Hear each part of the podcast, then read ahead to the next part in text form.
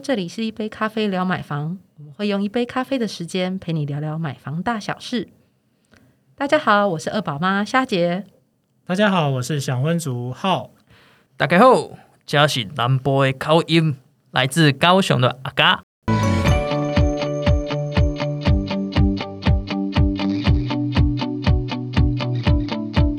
跟大家分享啊，因为我最近就是看了一个无尾巷的公寓，我觉得还蛮不错的。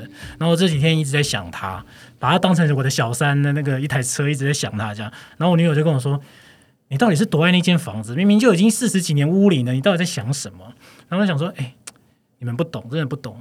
你看它有地下室，还有停车场，哎，我可以停我的小小三，哎，对不对？多棒啊！所以我就想说，这个无尾巷其实很优质，我真的觉得太棒了。嗯，是落座在哪里？大概？多少价位的？哎，是在那个北投啦，大概是一千五左右，然后是三房还有地下室。嗯，我是觉得价格是很合理啦，但是我女朋友跟我说太贵了，而且重点是无尾巷。哎，那浩哥，我很好奇，这样你都不在意无尾巷？因为网络上很多人都说无尾巷怎么怎么怎样的，所以你都不在意吗？嗯，我觉得要看呢，因为像我看的这个啊，它是它的巷弄没有这么深，对，像。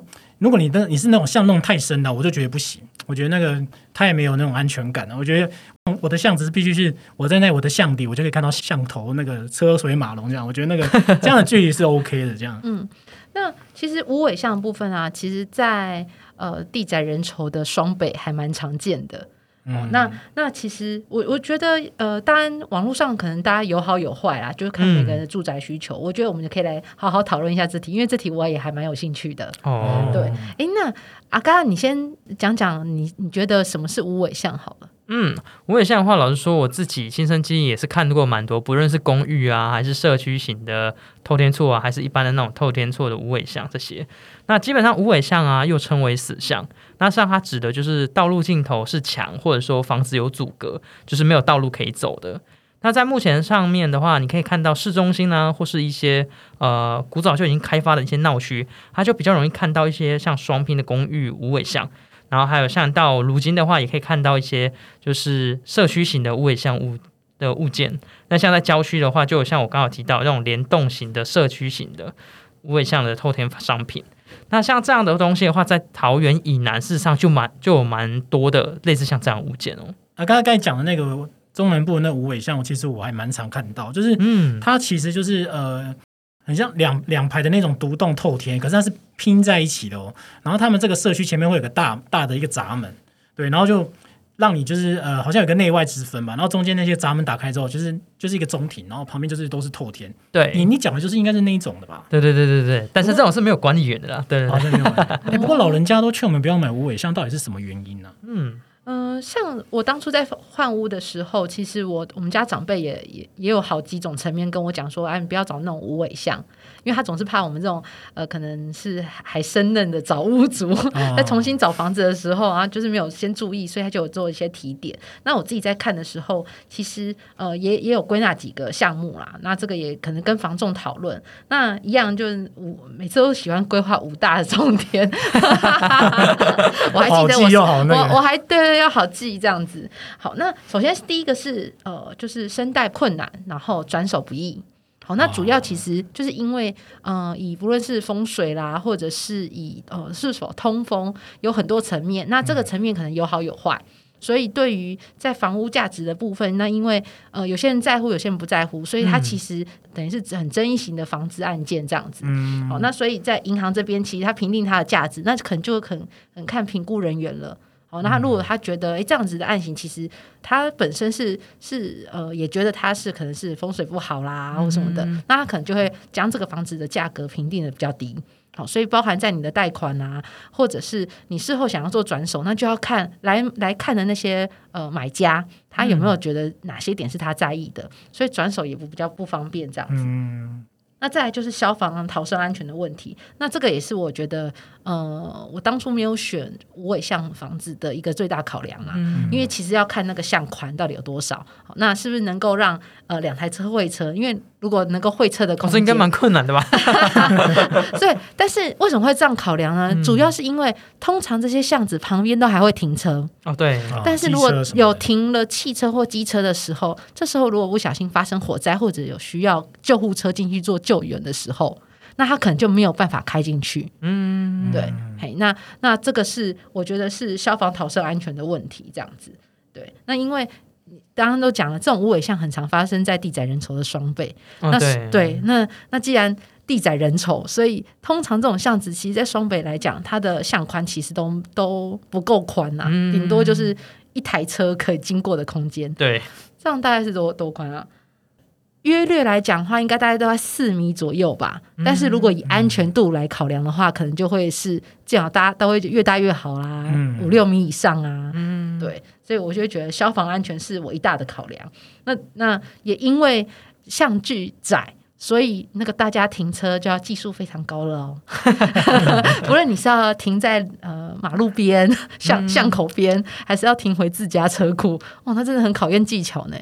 对这个我我就想到，因为我之前在高雄的时候，曾经有载我爸去找他其中一个客户，嗯。他的客户就是住在那个五尾巷那边，他虽然说是透天的，但是他是在巷口那边，嗯。对，然后因为我是开车载他去，然后我就遇到一个很大问题是停车超难停，而且很怕的是有人来刮伤你的车，因为我是停在他的呃透天处，就他们家透天处在巷口那边，然后旁边会有一个可以停车的一个小空间。他们都会自己画格子，有有？对对对对对对，然后常常看到这种你，光是要把你的车子停到那边，嗯说真的，就是一一个技术了，因为它就有类似像那个路边停车，然后是在两车中间那种概念。嗯哦，那最难停的那个。对对对，然后重点是它旁边还会有一些摩托车，嗯，所以你要闪的，你应该说你要在停的时候，你要注意的、小心的，嗯不只是它隔那个距离的那些花盆，嗯。还有那些摩托车。所以而且还要担心别人如果要开出来的时候会刮到你的对对车。因为像当天的时候，就遇到一个状况，就是、我停好车了，我爸已经先下去嘛，然后我停好车，我也进去了，然后结果在聊天聊到一半的时候，突然就有人来敲门，就说哎：“哎、现在看你在耍街啊！”然后因为他要出来嘛，因为他出不来，嗯因为我车挡住了嘛，嗯。然后就变成我还要再出去，然后再趴车把它开出来，嗯。然后让那个人从里面把车开出来，我再再再停回去。嗯，说这前前后后真的是很花时间，这也是他一大的问题，因为而且你刚刚讲那个例子在巷口，对，所以你看连巷口停车就不方便了，嗯。更何况你可能是在呃呃那个巷子的中间或是尾巴，哦，对对对对那这样你要桥车其实是很麻烦的，对从尾巴开始尾进去不容易，开出来应该也很困难，嗯，因为你会怕 A 到啊，对你怕 A 到人家。嗯你会有那个心理压力，你知道吗？好，那再还有一最后一个就是，呃，还呃，大家会最 care 的就是那个风水啦。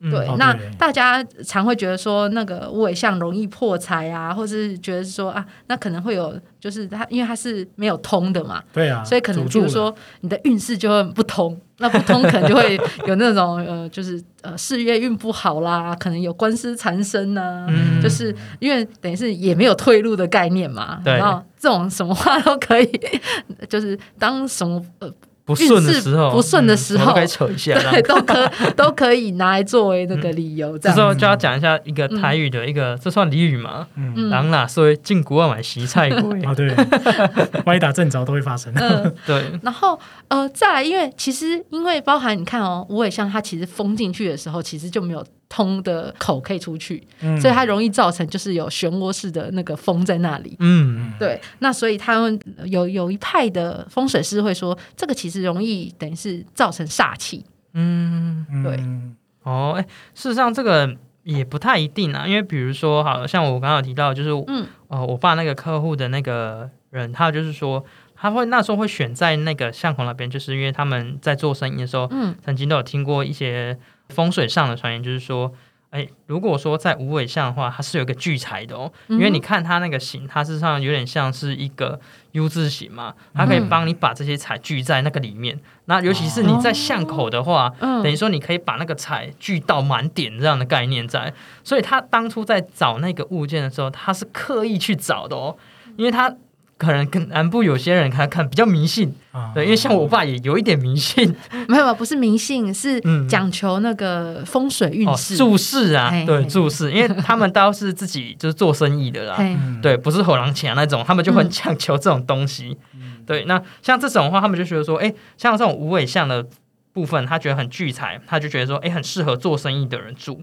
那如果说房屋坐向又在吉方的话，就是请人家命理师啊，请一些风水师来看，就是说，哎，这个方位到底好不好？如果说又是吉位的话，而且又边间采光又佳，那古语当然就有提到说，只进不出嘛，赚钱波浪灾啊。哦对，嗯然后荷包就满满这样子。那实际上到底是不是这样，我也不晓得啊，我只知道说他确实是还蛮有钱的。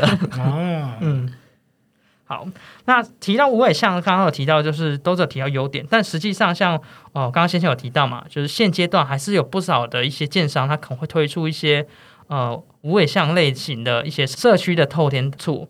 那像这样子的话，它事实上这种商品还会再推出的话，就代表说它还是有它的优势所在，所以也才会有这样的产品不断的一直在推出。嗯嗯我觉得那样的社区其实有一个点蛮好的，因为嗯它当然我们很向往搬到中南部，可以住到这种透天型社区嗯，啦。那等于是小，因为你知道两有两个小孩，你就会考量到小孩的就是游玩空间。对那如果像我们住在双北，都是住在那种呃，即便之前也有考虑那种有中庭的社区好了，嗯，但是毕竟然后中庭那些回音、吵杂声，其实都会干扰到邻居。哦对，所以你就很不很不敢放放任小孩在那里嗯。就是大吼大叫啊。但是像比如说，如果像刚刚讲透天式的，嗯。那它其实我我之前有看过几个，它其实那个那个都还蛮宽敞，而且就是开放式的，对，所以声音其实会挥挥散掉，不不会太容易直接集中在哪里，然后嗯。产生比如说大楼式的那种共振吵到邻居。那就觉得这样放小孩在那里玩好像很就很安全，嗯而且也不会吵到邻居，很棒。不过现在如果说你想要入住这种联动社区型的透天的嗯无尾象商品啊，老实说，这个口袋啊，真的要够深吗？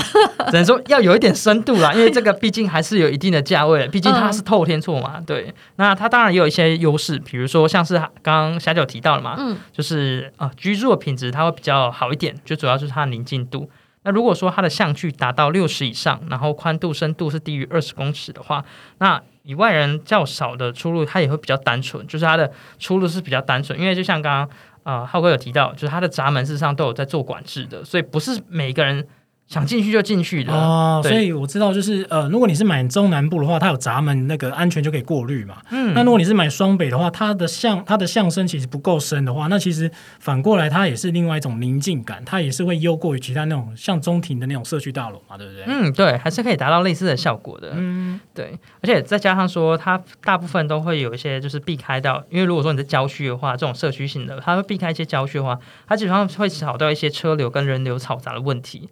对，那就算如果说它是接近在大马路的话，它也可以达到像一个闹中取静的一个效果。那它去做品质也会比较好，反而是有加分的效果的。嗯，那另外一个就是提到一个比较特别的呃优势，就是有独立产权的话，就是可以买巷。就如果说你在巷底啊有独立产权，那无尾巷的最后一间停车底巷就是自己家的免费车库，哦那这个就很特别咯，因为它巷宽如果够长的话，你是有回车空间的哦。就它的隐蔽性跟自由性会比较高，因为一般来说我们在停无尾巷的一些车的的时候，都会面临到一个问题，就是就是要回转的时候，就是你要停到底，然后你要回转，要回来回正的时候，你都会碰到这样问题。你可能都只能够慢慢的挖骨，就是慢慢这样慢慢到的倒出来。对对对，没有那个足够的空间可以让你去做一个回转。那像这个的话，就是比较特别的。嗯，对。那第四个就是它的呃外车少，空间利用比较好一点。那比如说像无尾巷的路权啊，都是属于继承道路的。那围巷弄内的一些住户都是共同使用。那如果说像透天错的无尾巷，还是可以停放一些机车，出入都还是蛮方便。相较于一般传统的像公寓的无尾巷来说，它会有这样的便利性的。嗯，这个我在看呃网网友在做讨论的时候也有提到、哎、因为他们觉得说，如果是一般连就是有通的巷子，那难免可能会有其他条巷子的车主因为停不到，然后跑来停。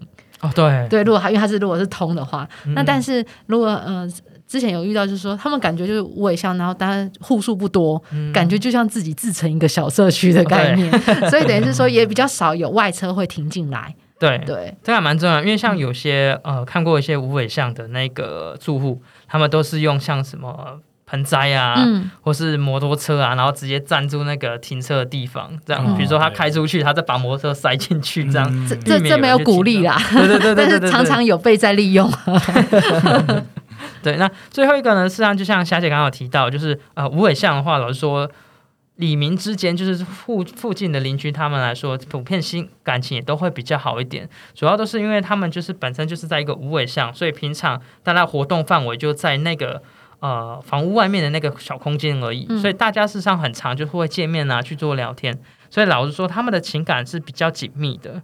那也当然，这样子的好处就在于说，住在邻里比较有一个凝聚力。如果说，比如说小朋友在外面在啊、呃家里外面在玩的时候啊，出别别给别，可能都可以帮忙照顾一下，避免说，哎，跑跑太远的时候，那垂波浪这样子的情况。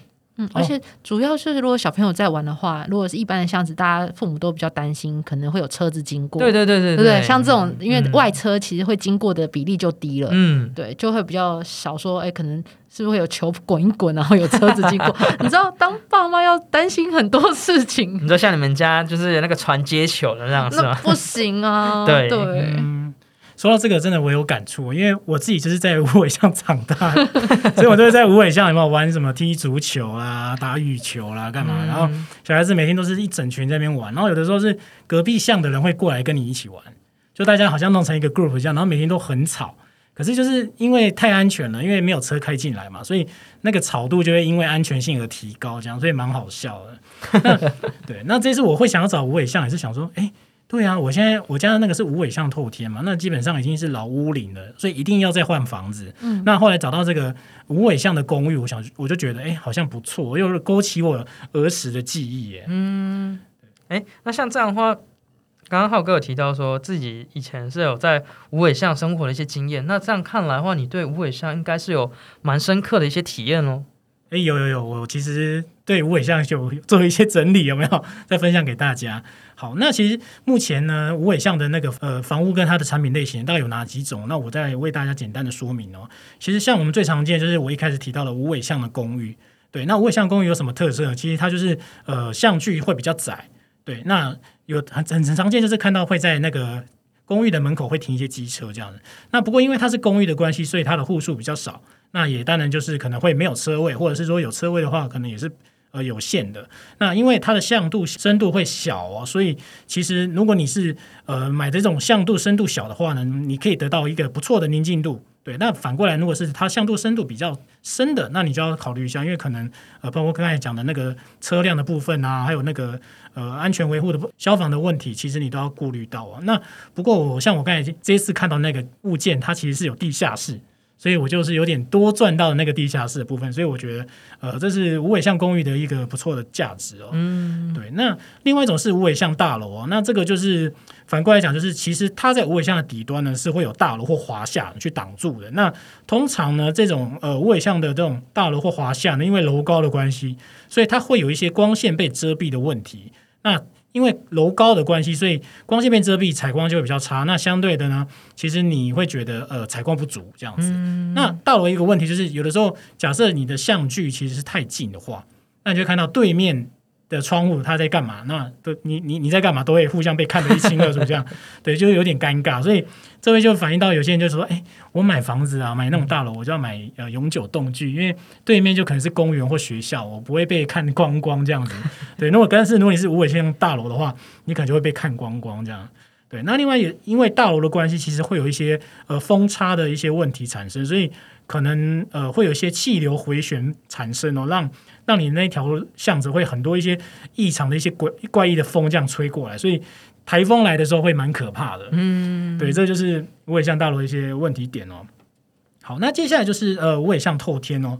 那无尾巷透天就像呃刚才阿嘎分享，其实在中南部蛮常见的、那它就是可能是呃两排联联动的那个透天，然后它最后中间的中庭呢，可能又规划成一个呃公共空间，那甚至前面会有个闸门这样子。对，那最常见的是你可以在家自己停停放汽车在门口。对，那如果巷距够大的话呢，你甚至可以直接开车到门口，所以其实是蛮方便的。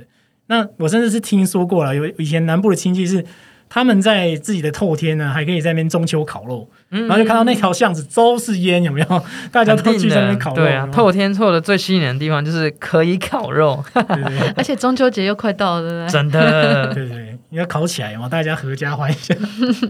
好，那最后一种就是呃社区型的透天尾巷，就是我们刚才讲的那个阿嘎讲那种呃双拼联动式的哦，那这种可能又更好了，因为其实呃因为呃地地权使用的关系，所以其实中南部他们呃因为建蔽率啊或是容积率问题，他们可能都会规划成一个联动透天或双拼。嗯，对，那这样的透天呢，其实有些人他们会用社区去管理，所以它会优过于前面的无尾巷透天，它就是呃可以更多的安全性，避免一些外人来使用这样子。那有些呢，它会规划成停车场会在地下一楼哦，所以其实呃中庭就会被空出来嘛，可以更适合小孩子去游玩。那如果巷道的深度浅呢，其实它空气流通也是蛮好的。嗯，那这个好像已经变成是呃现在中南部的主流，大家都会买这种产品，而且还蛮夯的。老实说，真的是蛮夯，因为我在我现在老家附近啊，一些空地都是大部分都是盖这类的产品。哦对，而且它卖的速度超快的，超乎我的想象。你不是说口袋深才能买吗？对啊，但因为我住家是在小港嘛，然后那附近有些就是中钢啊、中船啊，哦然后包含像是那些呃小，因为有小港国际机场嘛，嗯所以有一些机师啊等等的，他们会入住在那个地方。对，所以在那个地方的时候，我就看到它只要一推出来，只要是还在盖的时候，基本上就很多人在做询问了。那我觉得他们可能很常在考虑一点，就是像刚刚我们提到一些这些优点，那其中有一个最重要就是它的宁静度，因为这些人都不太喜欢被打扰。嗯，对小豪宅的感觉啊。对，真的，那那其实刚刚其实不论包含有优缺点讲到啦，或者甚至像这种无尾像有哪一些，比如说房屋类型的案型的部分，那其实资讯还蛮多的。好，那这边其实会建议就是，如果小资主要买房，那而且又是如果是考量在都会区来来做考量的话，那遇到无尾像的时候，那要如何去选择呢？是呃，因为刚刚其实正反面都有嘛，哦，那会建议其实也都不是说不能参考，因为刚刚讲有有几个也是还还不错的优点。哦，因为像比如宁静度啊什么的，那就会建议大家可以先优先选择，比如说在巷口的位置，嗯，好然后再来就是呃要去看一下它的巷距宽。哦，那刚刚刚有呃浩哥这边有建议要就是要大于六尺嘛，那等于是消防安全的部分。好、那再来就是要选择的是巷身浅的无尾巷，哦，就等于是它不能那个那无尾巷，等于巷子一个进去，它可能有就是三四十米这么长。哦，好，那当然 你哦选在太深了吧？太深了啦，对，那你如果包含比如说呃，包含行动啊、开车啊出来或停车上面，可能都会有困难。好、那当然还是最最终还是以安全作为考量啦。对，等于是月里面，不论是在中段或者在后段的呃呃房屋的话，它其实都会有消防或者是救护上面的困难度。嗯这样子。好，好，那那如果它是比如说是公寓或者是呃呃大楼型的案子，那也会建议呃这样的案型可能建议选在二楼以上。好，那最好如果像我这边的选择的话，我可能会建议选择在三四楼以上啊。嗯好，那一般来说，呃，也会宁静度在加倍，哦这样子、对，会比较安静。要不然一二楼有时候讲话，有时候呃呃三楼还是会听，还是会听得到的。真的，对，那但是这边的考量点除了宁静度之外，还有一个就是采光度。嗯，好，那因为它是无尾像嘛，所以它会有某某几个面向的呃面某几个面向的采光会被遮蔽到。好，所以等于是你楼层越高，那你你可能呃就是它整采光度或是光线射进来的角度会比较好。对，那自然房屋会比较明亮。这样子，嗯嗯，那会建议大家，其实房买房子的时候，不论是在看房屋内的格局啊，其实最好还是从由外到内，好，先看房子落座在什么样的点，比如说它是巷口还是巷中还是巷尾，好看它先看它外外观设施的点，然后再看到内的格局，这样子。嗯嗯。嗯，听起来好像无尾象有不同的一些观点哦。不过我自己是知道说，有些人买无尾象啊，他们会去问那些风水师啊，那有一些做法可以去做一些调整，比如说呃，在门口放山海镜啊，或者是呃在巷底种一些绿色植物，我觉得好像都是一些不错可以参考的做法。哎，你是不是就已经心里很想买，然后觉得，即使风水师跟我说，我就直接跟他请教，那大师有没有什么可以教我挡煞的地方，然后帮你度过那个长辈的那一关。对啊，我现在我觉得我需要一个风水师来帮我加持，有没有？好，那今天的内容我们也会放在连接当中哦。那希望说，如果你对这些资讯还需要有些更深了解的话呢，直接可以去看我们的连接哦。那喜欢这集的话呢，也别忘了给我们五星推荐哦。那有问题的话呢，请上我们粉丝团，可以私信我们，也可以帮我们按个赞。那有更多的问题呢，想要直接呃专人为你服务的话，也可以到我们客服信箱哦。那感谢你今天的收听哦。下次聊，拜拜，拜拜。